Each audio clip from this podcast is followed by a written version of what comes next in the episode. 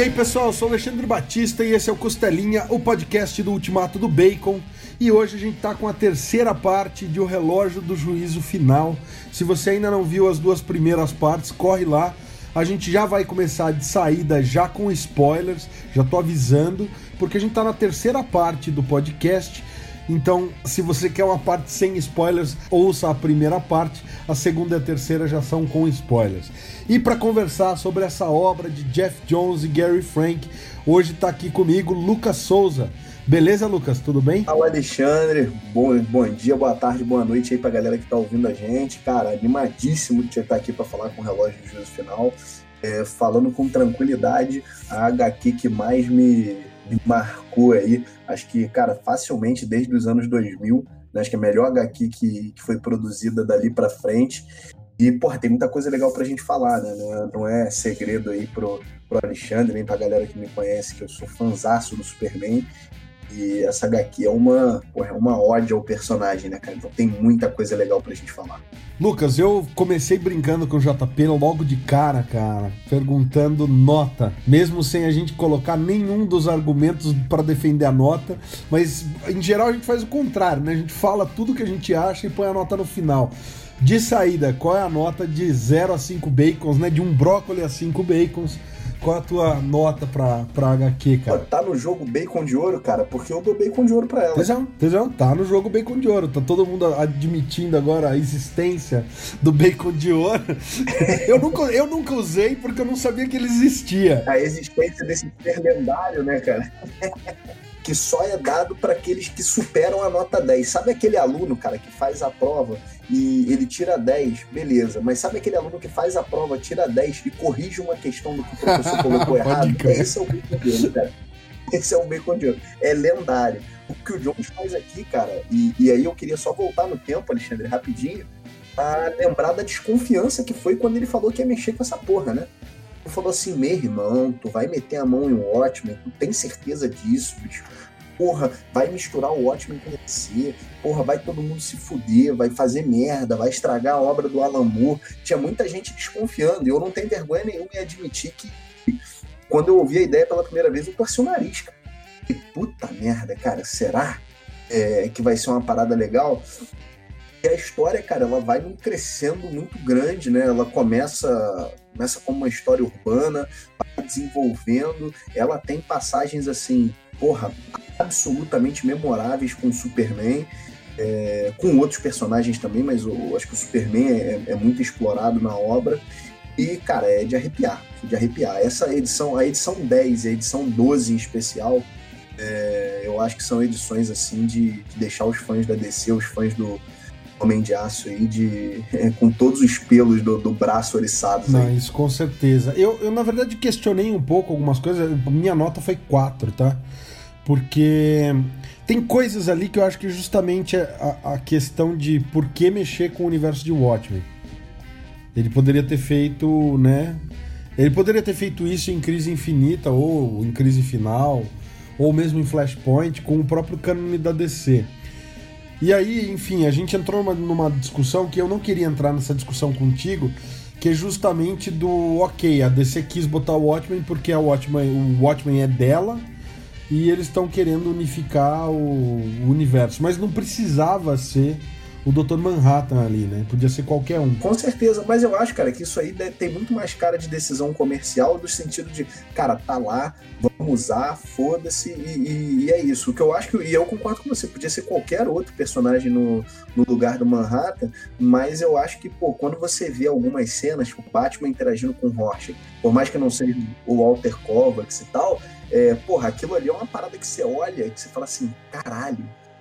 É, então acho que tem umas as paradas legais que, que o cinismo do Watchmen acaba trazendo para mesa. Eu concordo com você que era uma história que, que ela poderia ser feita usando um outro personagem. Mas eu acho que, que o gancho inicial de você olhar e falar assim: ele foi tudo pro inferno lá em Watchmen mesmo, hein?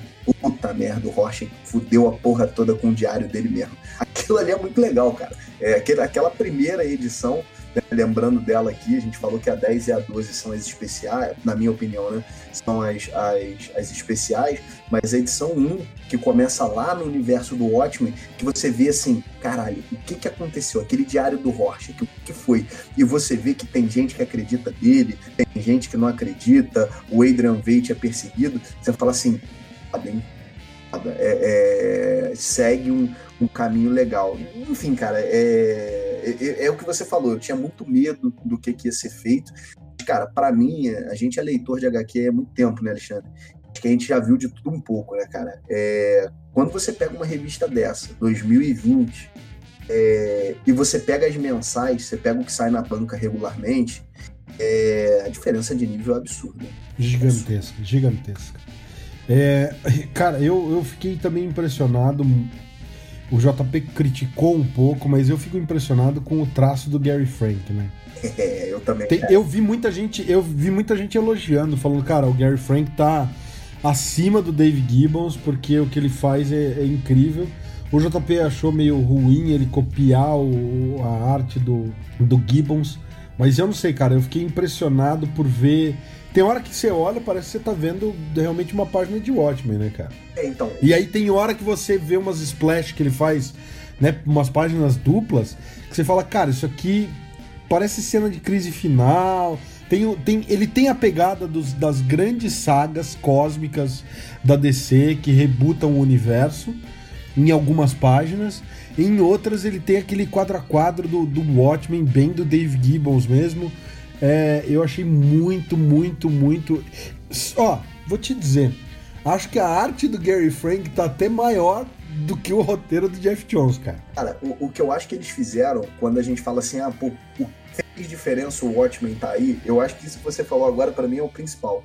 Eu tive a sensação de estar tá lendo uma continuação do Watchmen, mas eu não perdi os elementos da DC. Então na página, na, na edição 12, cara, tem uma página em especial que me arrepiou demais, mostra a volta da sociedade, da, da justiça e, e, a volta da legião, né? E o Superman no meio com todo mundo atrás dele. Aquilo ali é crise final, crise infinita na veia, né? É... Aliás, só para avisar a galera, só um parêntese, é a, é a imagem de capa no post do Ultimato do Bacon dessa terceira parte, galera. Já que o Lucas fez referência a ela agora, ela vai ser a imagem de capa da nossa, do nosso post. Aquilo ali, cara, é lindo. Então você olha e fala assim, caralho, eu vim numa pegada de Watchmen, acho que até o ritmo da história, cara, um, acho que a gente tem que bater palma pro Jones, é, nesse sentido, ele emula o ritmo, o, o ritmo do Watchmen original de uma forma que é absurda, cara é, é surreal mesmo, assim. E aí, de repente, o você falou, o Gary Frank e, e o próprio roteiro, eles te levam e falam assim, ei, cara, você tá lendo uma continuação ótima, mas olha, essa porra aqui é o universo DC. E aí ele escancara na tua cara o, o, a retorno dos personagens. É, é, eu acho que assim, nem o, o Decenal tá mais otimista é, achou que o relógio dos juízo final ia, ia entregar o que entregou aí. Eu vi algumas pessoas reclamando, ah, não teve a briga do Superman com o Manhattan. Gente, pelo amor de Deus, ele não prometeu que ia ter isso, né? Ele falou desde o começo, aliás, que não ia ter. O Manhattan é onisciente, não é seria uma pancadaria que não fazia sentido, não faria sentido, né? Eu acho que o que ele transformou, a filosofia que ele colocou ali, a esperança é, contra o cinismo e etc. Eu acho que é isso que fez a diferença, né? pelo menos para mim. Né? Uma coisa que sintetiza uma nova mentalidade ou uma mentalidade muito diferente do que foi os anos 90, né, nos quadrinhos. Que a gente tava falando tudo, né? Ah, o que, que foi a morte do Superman? Vem um monstro acéfalo e é porrada, porrada, soco, soco, soco. O que, que foi a queda do morcego? O Bane tinha alguma inteligência, alguma estratégia, mas no final se resumiu ao Bane socando o Batman e quebrando a espinha dele. E aí, de repente, você tem um Watchmen, né? Toda a estratégia do Ozymandias, ele quase não tem um confronto físico contra o Dr. Manhattan, né? Ele vai ludibriando, ele só, ele só cria táticas, mesmo quando ele usa o gerador de campo intrínseco para desfazer o Dr. Manhattan, ele só tá ganhando tempo para que o plano dele termine de acontecer e para ele gerar uma certa expectativa para o Dr. Manhattan se convencer dos argumentos do Ozymandias. Então, a hora que ele clica, ele liga a televisão e tá todo mundo anunciando a paz mundial, né, e uma união global contra um inimigo comum. a Covid-19, digo, a ameaça alienígena da Lula gigante em Nova York, o Manhattan vira e fala assim, pô, não é que o homem mais inteligente do mundo, de fato, resolveu uma parada que eu, desde que eu consegui meus poderes, eu nunca pensei em, em conseguir? Ou se pensei em conseguir, eu não fiz esforços para? E aí a gente tem isso, cara, num eco, né? Nessa batalha do Superman com o Dr. Manhattan. Nisso, cara, é lindíssimo, porque ele mimetiza exatamente esse confronto. Só que em vez de você ter um vilão como Ozymandias, né? Triunfando num plano que tem é, é, uma coisa meio que o fim justifica os meios, né? Uma parada bem Lex Luthor, do tipo, eu quero chegar lá e eu faço o que eu precisar para chegar lá. Você tem o contrário, é o Superman do tipo, vamos fazer, mas se não for do jeito certo, a gente não vai fazer, né? Então não interessa qual é o final da história. Se todo mundo for morrer, se a gente fizer do jeito certo, vai ter valido a pena morrer. E aí, é, cara, é, isso aí é totalmente anti anos 90, isso daí é totalmente anti quadrinho de ação da DC dos anos 90, 2000. E eu acho justamente essa quebra de expectativa de algumas pessoas. Ele já tinha anunciado que não ia ser um confronto físico, mas a galera fica na expectativa. E eu achei isso extremamente delicado, cara, de uma sutileza e, e, do que é de fato o cerne do personagem, né, do Superman, cara. Exatamente. O Superman é... Você tem uma matéria que você fala isso, né, cara? O Superman é o cara que poderia resolver tudo na pancadaria, mas ele é o Superman justamente porque ele não faz isso. Acho que é na, no Legado das Estrelas, né, cara, que você comenta isso, na tua matéria do Legado das Estrelas. Tem duas matérias lá, né? Tem essa e tem uma outra matéria bacana que é Por que o Superman é um personagem tão difícil de escrever que a gente fala bastante sobre isso também. É, o, o, que eu queria chamar a atenção, Alexandre, você falou da violência, eu achei muito legal, né, do fato da revista não ir por esse caminho e que realmente é o oposto da década de 90. Se você lê o Relógio do Juízo Final olhando o Superman, é, ele dá, se eu não estiver falando besteira, algo em torno de três socos, tá? Numa HQ de 12 partes ele mais apanha do que bate, né? Se você acompanhar lá, é, é, é basicamente nessa linha. E, e ele tá o tempo inteiro querendo resolver na ideia. Tem duas passagens que me chamam muito a atenção, falando de Superman, antes de entrar em toda a meta, meta linguagem, o que o Jones faz com ele lá, é, mas tem duas coisas que me chamaram muita atenção. Uma é quando ele tá falando e, e, ele mostra um pouco da ingenuidade dele, né? Como ele quer sempre resolver as coisas, como ele quer sempre tudo fique bem. Ele tá lá fazendo discurso e tá o Batman no, no ouvido dele, falando, cara, cala a boca, para de falar, para de falar, para de falar. É, mostrando que, tipo assim, cara, você não, um, personagem não tem noção da maldade que tem é, no ser humano, ele quer sempre olhar o melhor lado uma outra é já na edição 12, né? Quando ele tá tomando basicamente uma, uma surra ali do Adão Negro e, e do, dos vilões que estão junto com o Adão Negro, né? Tem ali uma quantidade de vilão gigantesco junto com o Adão Negro. E aí ele mesmo assim tá tomando aquela surra e, e aí daqui a pouco ele olha para trás e tá o, o, Flash, né? O Flash original, Jay Garrick, é olhando para ele falando desculpa o atraso, filho. E aí ele fala antes tarde do que nunca e desemboca naquele belíssimo splash, splash page lá é, do, do, Gary Frank. Isso aí é de arrepiar qualquer um. É isso. Meu irmão, você falando eu me arrepiei aqui sem brincadeira, não tô zoando. Aquilo ali, cara, mostra o cerne do personagem. Ele tava tomando uma surra é, ganhando tempo. Ele não tava ali, ele não tava brigando de verdade. Ele, no meio da briga, um dos únicos socos que ele dá é para salvar o Manhattan. E, e, é inclusive o que desencadeia o entendimento do Manhattan, né? O Manhattan olha e fala assim: Porra, você me salvou? Aí ele, porra, sim. Ele, mas por que, que você ia me defender? Eu não sei o que pensar, mas nesse momento eu tinha uma escolha. Cara, é assim, porra. E isso, eu acho que, cara, o Jones, ele é para mim o, o, Pelo menos aí, se a gente for pegar dos anos 2000 para frente, é o escritor que mais entende de DC, cara. Eu nunca vi um cara entender tanto do, do, dos personagens, da cronologia, por mais que nem, nenhuma obra, nenhum autor seja perfeito, caralho, ele entende o Superman de uma forma, cara, que, que eu vi poucos autores entenderem. É realmente de arrepiar. Você acha que o Jones é o Mark Wade do, da, da nova geração, cara? Cara, pra DC sim. Pra DC sim, eu acho que ele é, é, O Wade ele fez. Porra, eu sou fanzaço do Wade. Eu acho que o Wade ele tem ali uma. Talvez o Wade tenha um sucesso que o Jones não tenha.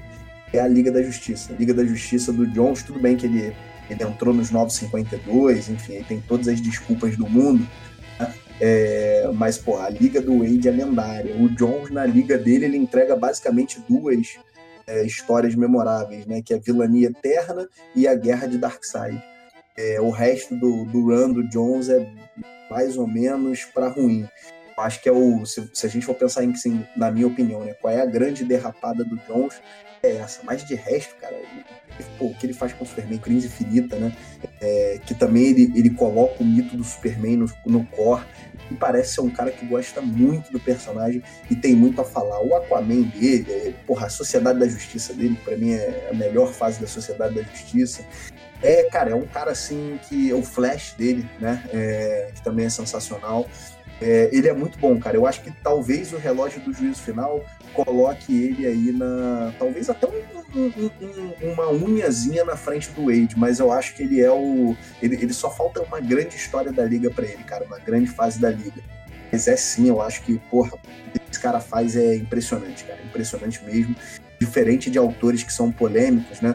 Como um Scott Schneider é, e, e alguns outros, ele é um cara que ele tem muito mais aceitação, né? Tem aí, eu sei que, acho que você é um, né, Alexandre, que tem uma birra com ele pelo Lanterna Verde, é, que eu, eu concordo com, com, boa parte do, do, que você coloca na, na, desconstrução do Al Jordan, mas ele é um cara que, cara, o, o índice de acerto dele é muito alto, é muito alto, e a, e a forma dele de raciocinar é muito legal. Né? Não, eu vou, vou admitir aqui, ao vivo e a cores, é uma coisa que é, rara, raras vezes eu vou, vou falar.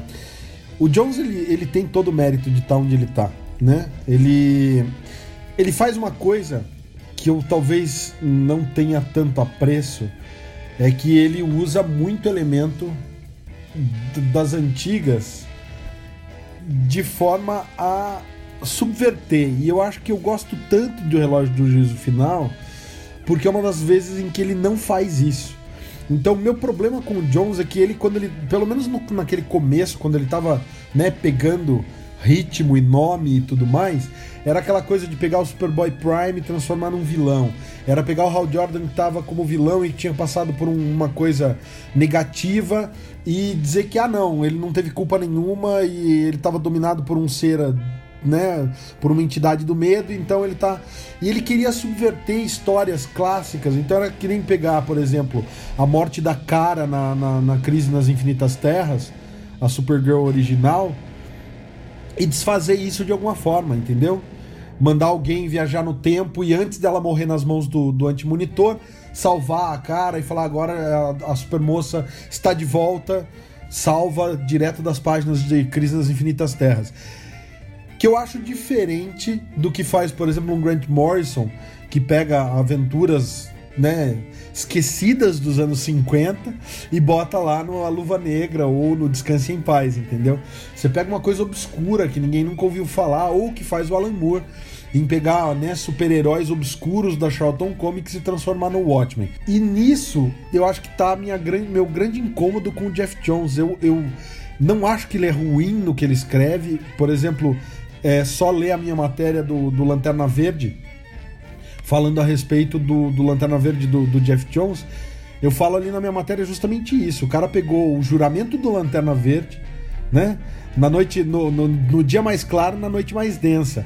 E ele transforma isso, cara, numa lenda e que tem complicações pesadas no universo DC inteiro. Então, assim, ele é criativo, ele é bom no que ele faz, ele tem, uma, tem boas ideias. Me incomoda que às vezes ele queira pegar elementos tradicionais e subverter eles, sei lá, justamente para ter aquele impacto, né? Só que no relógio do juízo final ele faz isso de uma forma que eu achei que ficou bom, sei lá. O Alan Moore termina o Watchmen, né, com o vilão dizendo: olha, galera, o fim justifica os meios tá aí a paz mundial da forma como deu para fazer, morrendo alguns milhares em Nova York, pra gente poupar bilhões de uma, de uma guerra nuclear. E aí o John subverte isso, né? O Ozymandias morre, e tá lá o Dr. Manhattan restaurando o mundo, porque o mundo, né, essencialmente, apesar de uma vitória temporária, o Ozymandias falhou, né? O mundo foi pra guerra nuclear mesmo depois. Ele subverte isso, né? Ele pega e fala assim: ó, o que o Alan Moore fez, tô fazendo igual, mas essencialmente no final o que ele faz é exatamente virar a balança e jogar ao contrário, né? A série de TV faz exatamente a mesma coisa, mas enfim. Acho que ninguém curte muito o final, o final negativo do Alan Moore de Watchmen, cara. Exato, não, ele subverte o final, né? O Manhattan, que, que no final de Watchmen se torna um personagem cínico, né? É, de, pô, deixa essa porra pra lá e, e, e se eu vou embora pro outro universo, fica vocês a palhaçada de vocês aí. Ele, ele olha quando uma, o Manhattan, na, na edição 2, olha o que o Superman tá fazendo e fala, porra, entendi é, ele, ele, realmente ele, ele muda né, aquilo ali, ele subverte um pouco. E, cara, e como o Jones brinca com a, com a história do Superman, né, cara? Ele basicamente, Alexandre Correia, isso já falando besteira, mas ele brinca com todas as origens do Superman nas HQs, né? A gente tem o, o foguete chegando em 1940, a gente tem o, o, o foguete chegando no, é, nos anos 90, nos anos 80. A gente tem os pais dele morrendo, que são os 952. A gente tem. Cara, a gente tem. A gente tem o Superboy, não tem o Superboy. Tipo, cara, o entendimento que ele demonstra do, das origens do Superman e o entendimento que ele demonstra é, é, é dos ícones da DC, meu irmão, é uma parada assim que é essa, é, é de você olhar e, e, eu particularmente sempre considerei que eu que eu entendo bastante de DC, e aí você olha esse cara, o cara faz, caralho, o cara ele, ele entende da porra toda, e mais do que só entender da porra toda, ele encaixa tudo, né, cara? Então é, tem um, um determinado ponto no final da edição 12 que começa a brincar, né? Ah, agora o foguete do Superman chegou no ano de 2000 e pouco, agora chegou no ano de não sei quanto. Tipo, ele mostra, ele fala, ele, ele basicamente fala o que a gente que é fã da DC, né, é, sempre falou, cara. O, universo DC ele vai se realinhando ao redor do Superman, né? E, e, ele fala que ele foi inspirado pelo Superman, né? que ele depois de ver as ações do Superman ele muda e ele se inspira e ele finalmente consegue entender. E é legal porque, na verdade, o grande arco do relógio do juízo final é o arco do Manhattan, porque no começo ele fala: eu matei os pais desse Superman quando ele era novo, porque eu não conseguia me relacionar com ele. Aí vem os 952. Ah, agora ele ficou mais violento, mais errático, agora eu consigo entender ele. E no final ele muda. Ele fala: Não, agora eu entendi, é, é agora eu, eu, eu entendi ele de verdade, agora eu tô me sentindo inspirado. O, se você, a gente for pegar o relógio na verdade, é a história da mudança do Manhattan, né? Do, do, Manhattan finalmente sendo inspirado, né? E isso é sensacional. Não, sensacional mesmo, cara, sensacional mesmo é, a respeito de easter eggs, né? Surpresinhas plantadas tanto na arte quanto no texto. Você pegou muitas, Lucas? Então, cara, eu tenho a, a edição 10 em especial, ele brinca muito com o, o Superman, né? É, queria pedir pra galera, quando estiver lendo a edição 10, reparar é, no foguete. Ele vai mudando o design do foguete, quando ele vai mudando, é, a história, e é justamente o design que aparece nas HQs, né? Então, se você for olhando, tem essa, essa, essa brincadeira que ele deixa ali pra gente adivinhar. Né? E, e aí, Alexandre, tem, tá tudo representado ali, né? O legado das estrelas, o Superman de Don Byrne, o original do Siegel e do Shuster, é, tá, tá, estão todos os, os momentos, né, as grandes origens do Superman das HQs, elas estão representadas ali de alguma forma. E aí ele, ele ainda brinca muito com a importância dos pais do, do Superman. É, eu, cara, eu acho que quem, quem for, for mergulhar um pouco nessa. ou pegar o quadro a quadro dele da edição 10 e o quadro a quadro da edição 12 do foguete do Superman e for olhar, comparar isso com a edição original, vai ver que tem cenas inteiras que ele extrai da HQ original. Né? O Gary Frank ele basicamente redesenha essas cenas, né? Mesma coisa que ele faz, quem pegar aí o começo da edição 12 é, vai reparar que ele basicamente redesenha as cenas principais do Manhattan e o Watchmen, né? Ele trancado, depois ele no parque com a a, Jane, né? É, e, e, a foto, a, a, foto sendo tirada. É, é, muito parecido. Parece que ele olhou e, e, sabe aquela brincadeira que o pessoal faz, né? É, copia, só não faz igual. É, pode crer. ele faz, o Gary Frank faz, cara, exatamente igual. Então isso é, é assim, cara, é muito legal. É, eu acho que, que, tem muito, muito easter egg, muito nessa parte visual tá? dele, principalmente em relação ao Superman. E uma das sacadas, Alexandre, que eu vi no começo, Eu imagino que ele deva ter estudado isso pra caralho pra poder colocar ali na HQ. Eu confesso que eu fui atrás de HQs antigas para ver se eu achava alguma menção aí, se eu não achei. Salvo engano, isso tá na edição 1 é o Superman falando que teve um pesadelo, né? Aí a Luz fala, ah, tá, pois foi só um pesadelo. Quando foi a última vez que você teve um? O Superman fala, pô, eu acho que eu nunca tive. Eu falei, opa, peraí, deixa eu dar uma olhada aqui. E, cara, já aconteceu de tudo com o Superman. Alexandre vai lembrar do que eu vou falar aí agora, Alexandre. Tem uma fase logo depois, lá na é, pós-fase do Burn, né? Depois que o Superman mata lá os, os três kryptonianos de outra, de outra realidade, ele começa a ficar com a cabeça meio doidona e ele vira o predador, né? E, e sai à noite é, batendo crime de uma maneira mais Batman sem saber o que que é. Nem nesse período ele tem pesadelo. Cara, é, desculpa, mas o Rei do Mundo, eu acho que ele começa o Rei do Mundo tendo pesadelo. Mas né? ali, é, é você tava falando de um pesadelo de alguma forma induzido por um vilão, o cara tava entrando na cabeça dele e plantando lá. Esse aqui, o Jones dá a entender que é o próprio universo se realinhando e avisando pro Superman que vai dar merda, né? E isso que ele faz é uma parada assim, caralho, eu olhei e falei, que porra é essa que esse maluco tá fazendo, meu irmão? É, é um negócio muito louco, cara. É, um, um, outro, para quem gosta aí da Sociedade da Justiça, falando de easter egg, né?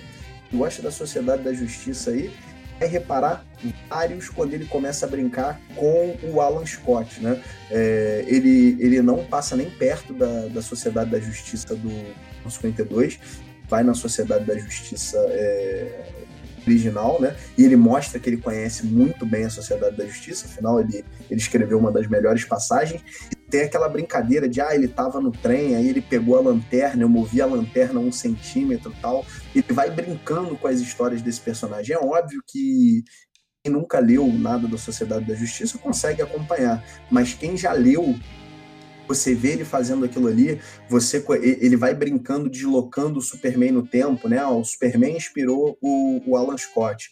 Não, agora não tem o Superman. Ah, agora tem, não sei. Cara, é, é, essas jogadas dele é, e, e tudo que ele fala, né? O Superman inspirou um Alan Scott. Ah, o Superman era parte da sociedade. Ah, tudo isso ele vai buscar base lá atrás, né? Então, quem leu aí o, o, os primórdios, tinha uma, uma série aqui chamada Crônicas, né?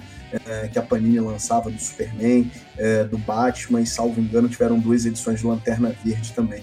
É, vai, vai olhar muita, muito embasamento no que ele está falando lá atrás.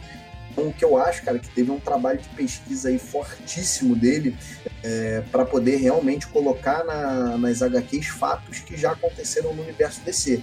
E eu te confesso que eu não olhei, não achei nenhum fato, não sei se você viu algum, Alexandre, e que não que ele cite que não tem embasamento, que não tenha acontecido alguma vez ou que não tenha acontecido nas HQs em algum momento. Então o estudo do cara é realmente um negócio assim impressionante. E a Sociedade da Justiça ela é um, um assunto que o Jeff Jones curte muito, né? Se você pegar tem aquela Reino do Amanhã, Sociedade da Justiça, que ele ele traz a Sociedade da Justiça para o mundo do Reino do Amanhã do Mark Waid e ele brinca muito com isso, né? A capa da All Star Comics número 3, que é a estreia da Sociedade da Justiça, tem várias vezes em várias histórias do Jeff Jones ele pede para o artista ilustrar alguma coisa igual, né?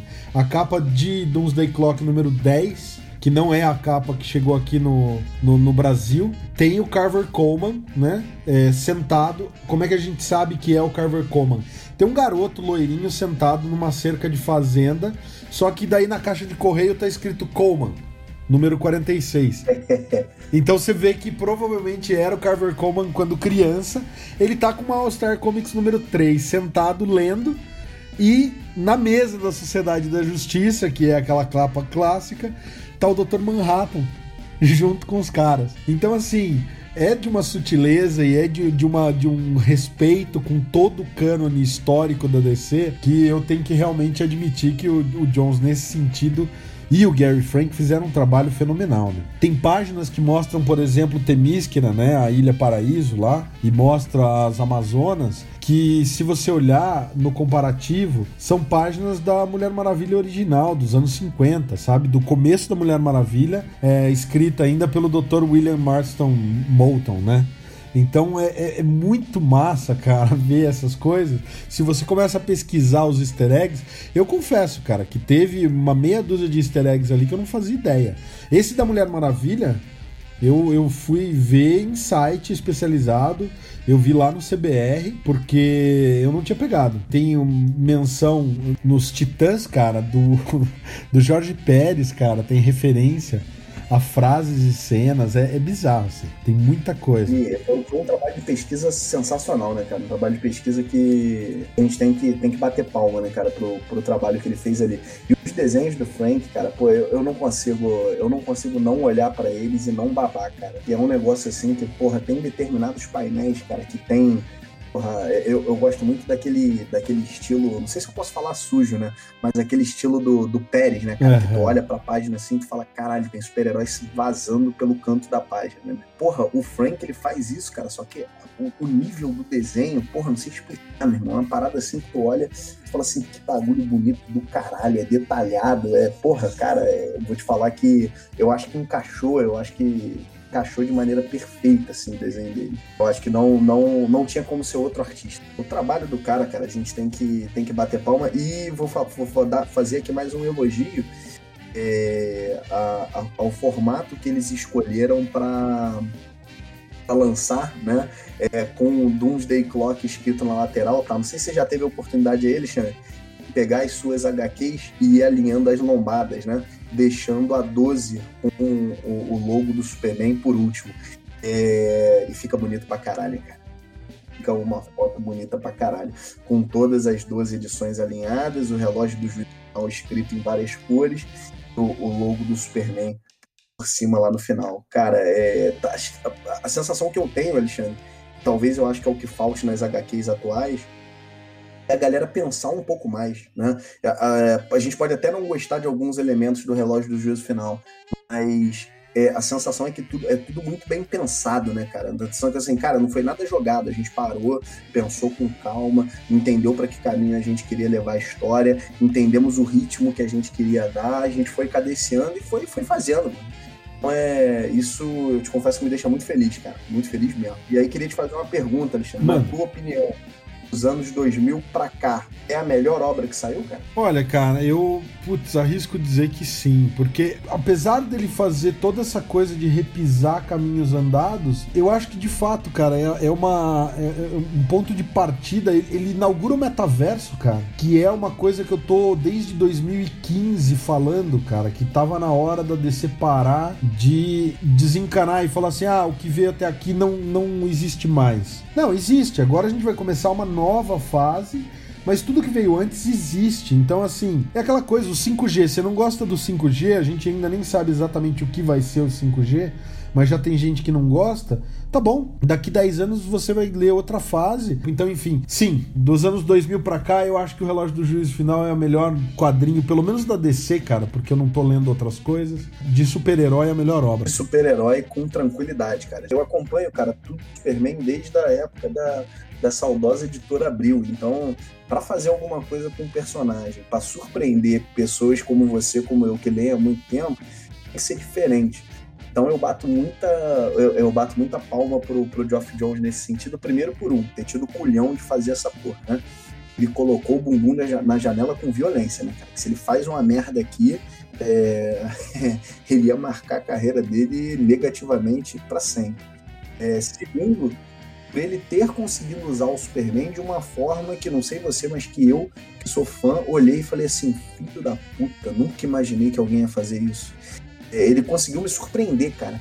Então, quando a gente lê obras é, que tem um, um, nível de inteligência dessa que, que o Relógio do Juízo Final tem para mim, e que ela se assume e fala assim, cara, é uma obra para quem lê DC, para quem conhece DC mesmo e foda-se.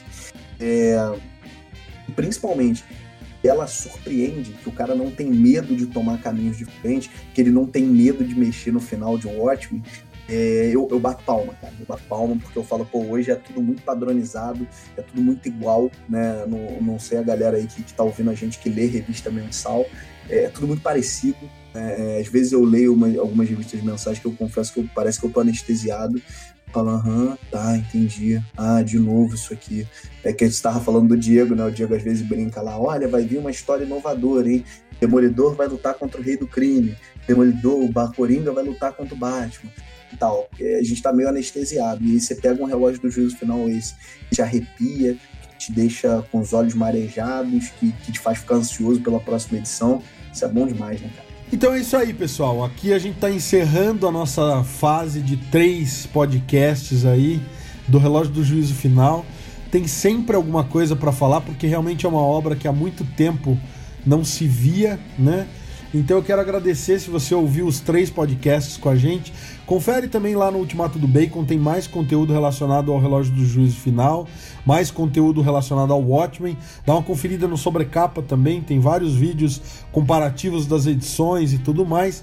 E semana que vem tem mais costelinha, galera. Valeu!